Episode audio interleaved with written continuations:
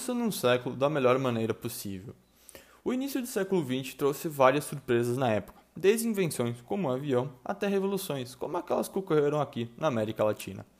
Podemos citar duas que não ficaram tão conhecidas em nosso território, porém foram muito importantes para os nossos vizinhos, como o México e a Nicarágua. Por mais que esta última não esteja do lado, ela está bem perto do nosso território.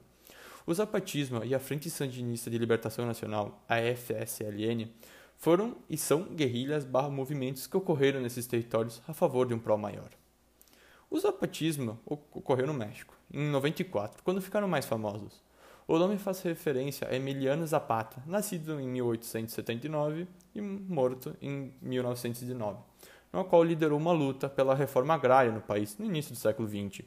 Os integrantes do zapatismo lutam principalmente defesa de direitos coletivos individuais negados aos povos indígenas mexicanos, a construção de um novo modelo de nação que inclua a democracia, a liberdade e a justiça como os princípios fundamentais de uma nova forma de fazer política e a formação de uma rede de resistência e rebeliões contra o neoliberalismo. Tudo começou quando um território chamado Chiapas, que era agrário, no sul do México, começou a ser debatido economicamente pelos países.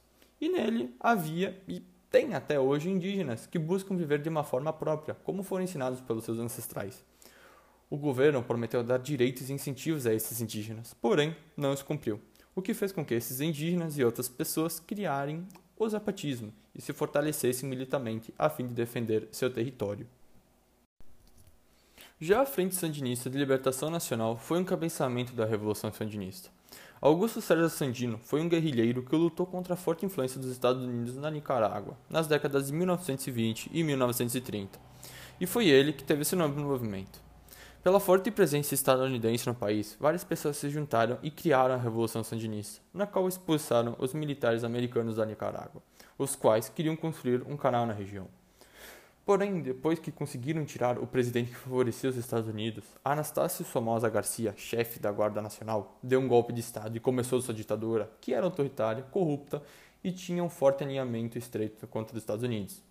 Frente a tudo isso, os guerrilheiros da antiga Revolução Sandinista se reagruparam, pois tinham sido, sido dispersos na Revolução Cubana, e criaram a Frente Sandinista de Libertação Nacional, sendo fundada por Carlos Fonseca Amador, Thomas Borges Martínez e Silvio Morraia.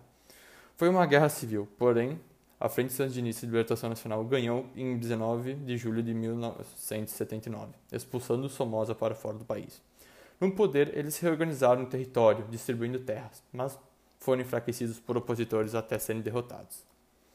Tanto o zapatismo como a Frente Sandinista de Libertação Nacional foram episódios muito importantes para essas nações e continuam sendo muito relevantes, como é o caso do zapatismo, que ainda tem forte influência no México, protegendo as terras dos indígenas e preservando sua cultura.